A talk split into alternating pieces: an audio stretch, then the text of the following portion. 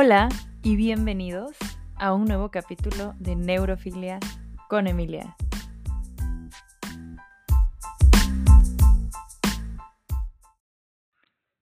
El día de hoy vamos a hablar de la segunda parte del capítulo de neurohistología. ¿Listos? Aquí vamos. Unión neuromuscular. La unión mioneural o placa motora terminal es una sinapsis entre la unión del nervio motor y la parte subyacente de la fibra muscular. Dependiendo su localización, una neurona puede inervar 10 fibras, como en el ojo, o hasta 500, como en los músculos de la pierna, o incluso más. La neurona motora más la fibra que inerva es la unidad motora. Esta última es una unidad funcional básica. A medida que se acerca la fibra nerviosa a la fibra muscular, pierde su mielina y forma una expansión vulvar que ocupa una depresión en la superficie muscular. La placa motora terminal tiene 40 a 60 micrómetros de diámetro. Característicamente está localizada en el punto medio de la superficie muscular. La terminal axónica tiene vesículas sinápticas llenas de acetilcolina y además contiene múltiples mitocondrias. La brecha sináptica entre el nervio y el músculo mide alrededor de unos 30 micrómetros.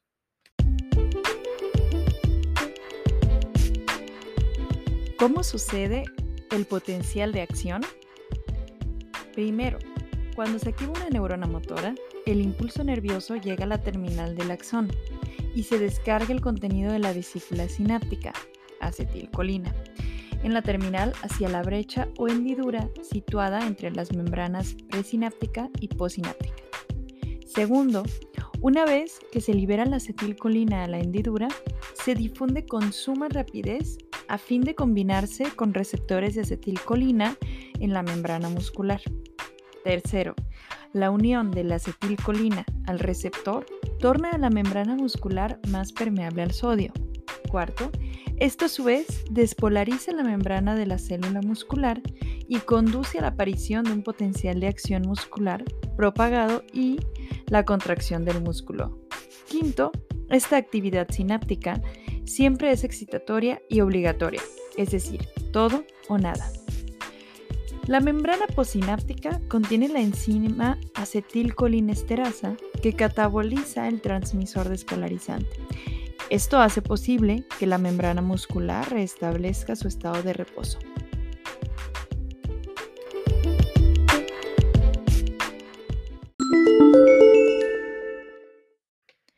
Correlación clínica. ¿Cuál es el trastorno más común de la unión neuromuscular? Es la miastenia grave y se caracteriza por el inicio de debilidad muscular después de utilizar el músculo y mejoría de su fuerza con el reposo. Esto se da porque se unen anticuerpos a receptores de acetilcolina y los tornan menos accesibles a la acetilcolina liberada. También ocurre bloqueo de receptores con el curare, veneno sudamericano de flechas, y una familia de toxinas proteicas pequeñas que se encuentran en el veneno de varias serpientes venenosas. Los pesticidas y gases nerviosos comerciales interfieren con la transmisión neuromuscular al inhibir la hidrólisis o destrucción de acetilcolina y prolongar su efecto en el músculo y en consecuencia al inactivarlo. Mientras que la toxina botulínica algunas toxinas de serpientes y una toxina del veneno de araña viuda negra interfieren con la transmisión neuromuscular tras bloquear la liberación de acetilcolina en la membrana presináptica.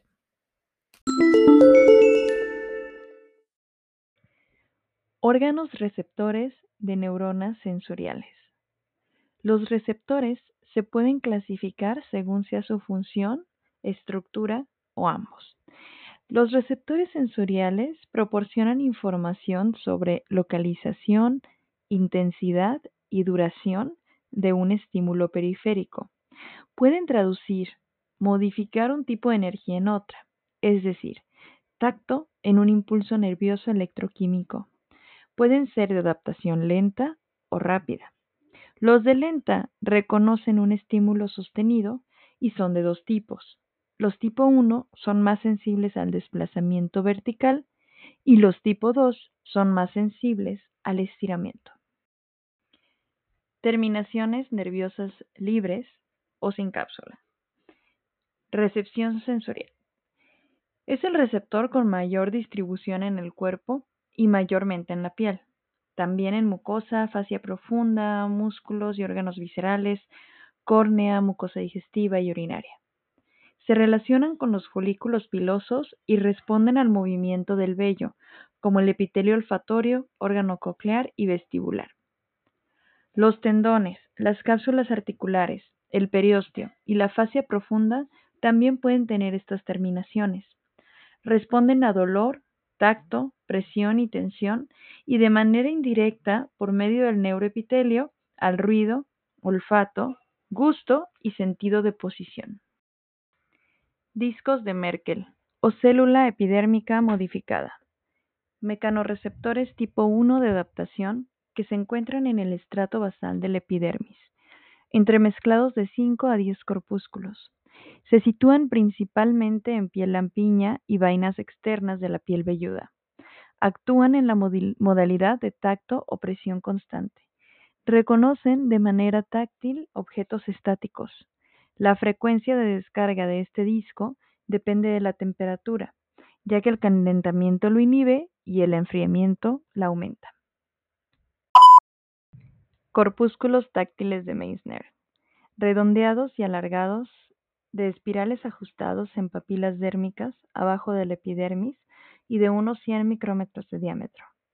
Poseen una vaina de tejido conjuntivo y el endoneurio se continúa con la cápsula. Donde termina la mielina se ramifica el axón, fibra A beta.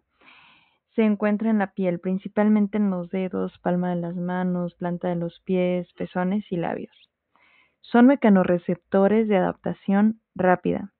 Se encargan de la vibración alternante de baja frecuencia, 30 a 50 Hz, y el tacto de movimiento.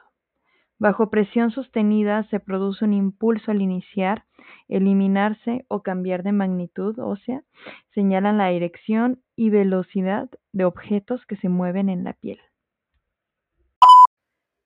Corpúsculos de Pacini órganos receptores encapsulados más grandes y de mayor distribución. Pueden alcanzar los 4 milímetros de longitud. Son los únicos receptores macroscópicos del cuerpo. Cápsula elíptica hecha por fibroblastos, axona beta. Los espacios interlaminares están llenos de líquido, tienen riego propio, lo que los hace únicos. En el corte histológico semeja una cebolla cortada a la mitad. Son mecanorreceptores sensibles a la vibración. Responden a máximo de 250 a 300 Hz. Son receptores de adaptación rápida. Reaccionan al inicio o terminación de una vibración. El ciclo de recuperación es de 5 a 6 milisegundos. Si se elimina la cápsula, puede pasar de ser de adaptación rápida a adaptación lenta.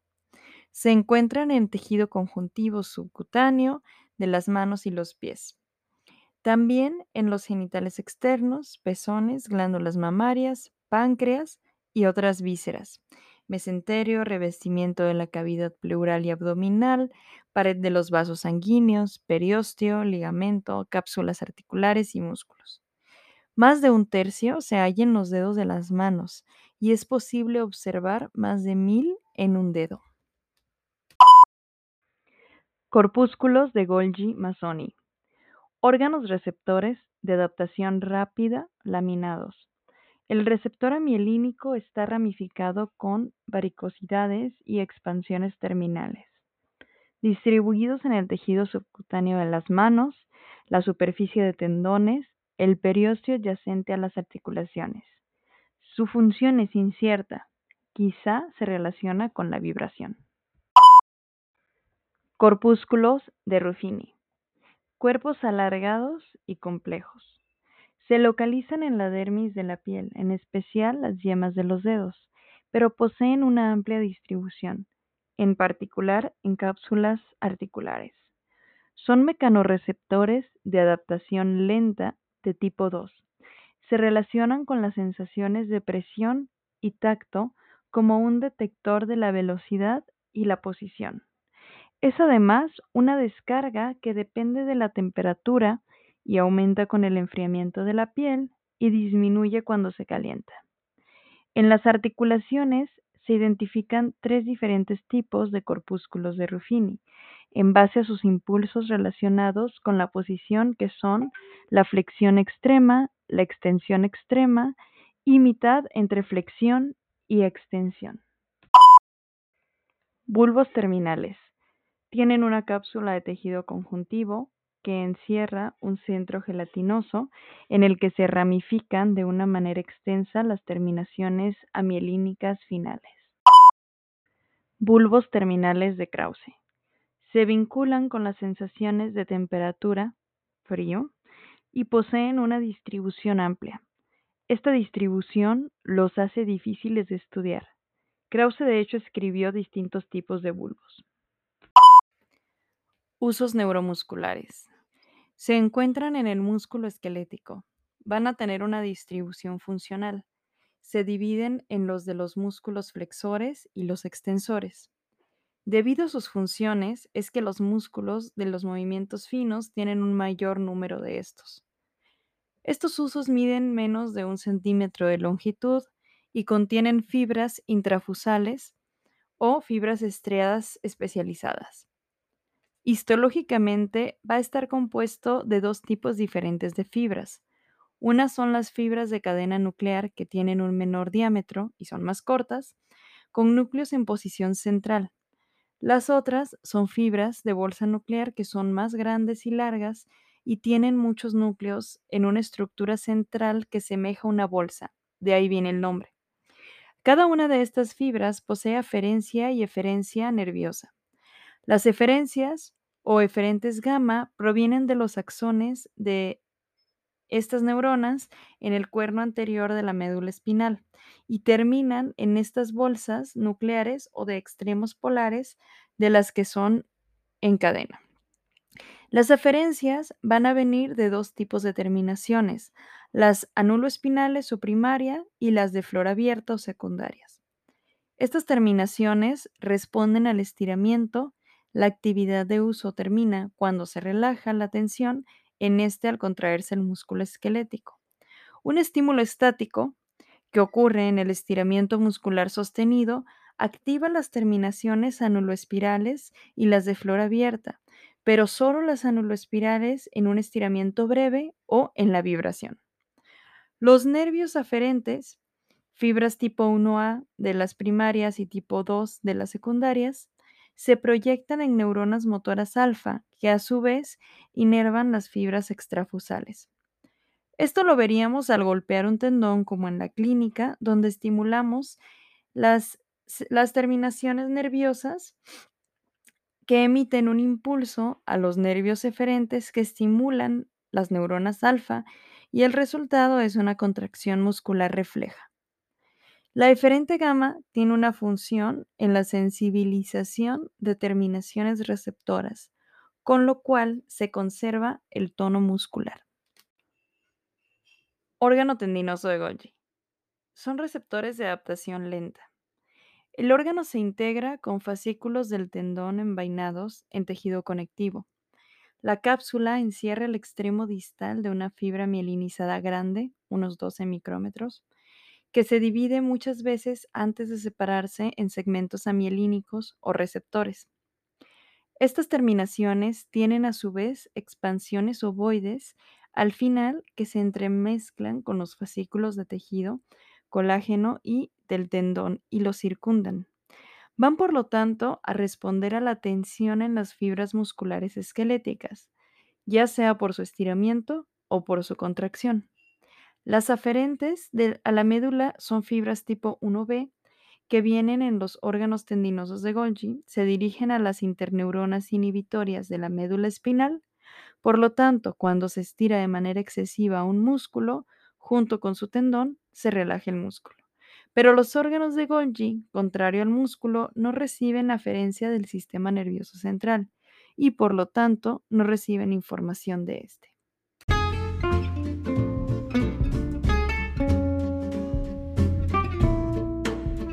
¿Cómo reacciona una neurona a una lesión? Se puede dividir esta respuesta entre lo que hay proximal y distal a la misma. Si no mueren las neuronas, se puede dar una actividad regenerativa en tan solo 24 horas.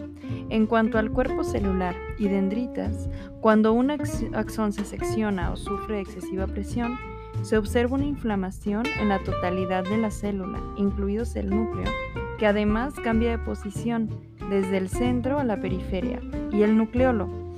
Los cuerpos de níquel y la sustancia trigoide sufren cromatólisis, lo cual significa que se dispersan. Desaparece el patrón habitual de tinción.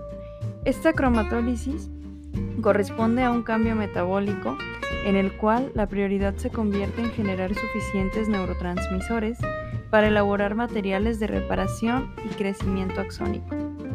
El cuerpo central de la célula debe crear RNA mensajero, lípidos y proteínas citoesqueléticas. Las más importantes para la regeneración axónica son actina, tubulina y proteínas neurofilamentosas que se desplazan por transporte axónico enterógrado lento de 5 a 6 milímetros por día. Esto es un ritmo máximo alargamiento axónico durante la regeneración. También se involucran proteínas GAP que migran por transporte axónico rápido a una velocidad de hasta 420 milímetros por día.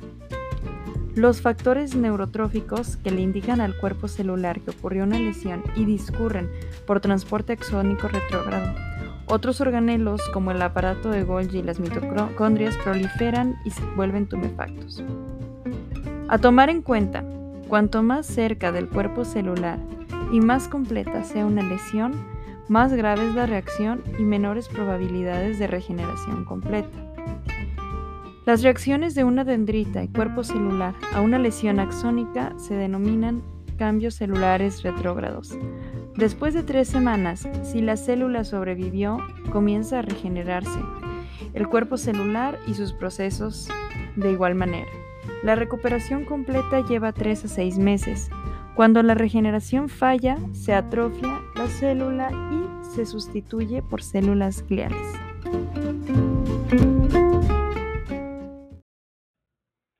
Axón. Este sufre de generación retrógrada proximal y anterógrada distal. Si la lesión fue reversible, empieza la regeneración y un brote axónico. El brote regenerativo del muñón proximal requiere alargamiento de este último, lo cual es mediado por un cono de crecimiento. Este libera una proteasa que contiene filópodios móviles que le permite moverse de forma activa y explorar el microambiente. La guía hacia dónde crecer se lo dan los indicios de la laminina y fibronectina, componentes de las láminas basales de las células de Schwann.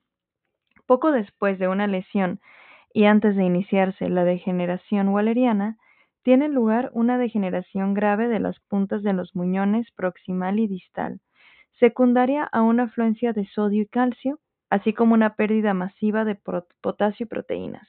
Extremo distal sucederá la denominada degeneración walleriana. Esta sucede debido a que en el extremo los desechos celulares obstaculizan la llegada de proteínas y material de reparación para el mismo. Esta degeneración empieza a las 12 horas y en una semana tiene una apariencia arrosariada y tumefacta, de forma irregular. La vaina de mielina empieza a disolverse dentro de la célula de Schwann y es eliminada por los macrófagos. Esto sucede dentro del endoneurio, donde forman un tubo en toda la longitud del axón degenerado. Las células de Schwann y en proliferación se alinean longitudinalmente en el tubo endoneural y crean una columna continua de células llamadas bandas de Bunger. El crecimiento del axón a partir del muñón proximal se inicia en 10 horas y se dan muchos brotes, aunque solo uno puede llegar a perdurar y alcanzar el diámetro adecuado. Los demás se degeneran. A esto se lleva unas 2 a 3 semanas y el crecimiento promedio es de 1.5 a 4 milímetros por día. La falla en este sistema de regeneración puede tener como consecuencia un neuroma y este a su vez causar dolor.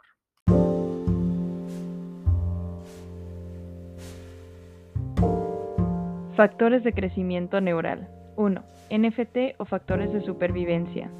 Glucoproteínas que promueven el inicio y extensión de las neuritas, la laminina y la fibronectina. Son dos componentes de la lámina basal que promueven el crecimiento de esta. 2. NPF o factores que promueven la neurita, que controlan el avance axónico e influyen en el ritmo, incidencia y dirección del crecimiento de la neurita. 3. MFP o precursores de la formación de matriz tal vez fibrinógeno y fibronectina, que junto con los productos de fibrina contribuyen a la brecha neural y dan soporte para el crecimiento de las células al interior. 4. Factores metabólicos y otros, que corresponden a las hormonas sexuales, tiroideas, suprarrenales, así como insulina e inhibidores de la proteasa.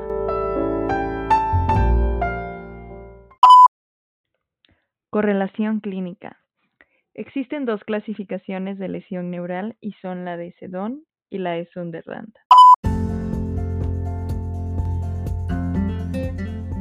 Clasificación de Sedón.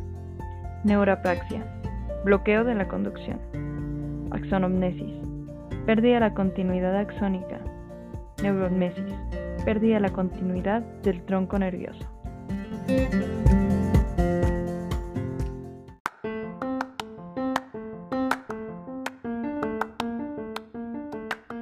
Clasificación de Sunderland. Primer grado. Bloqueo temporal de la conducción fisiológica, con las tres vainas de tejido conjuntivo intactas. Segundo grado. Degeneración waleriana distal. Se preserva la vaina endoneural, perineural y epineural. Tercer grado.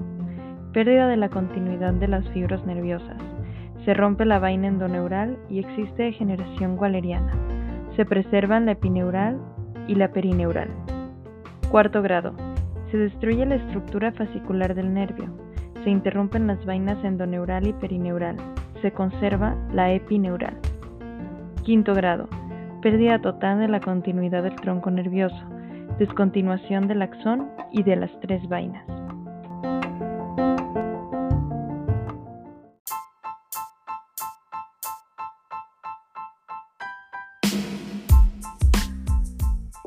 Y eso es todo en el capítulo Neurohistología parte 2 de Neurofilia con Emilia.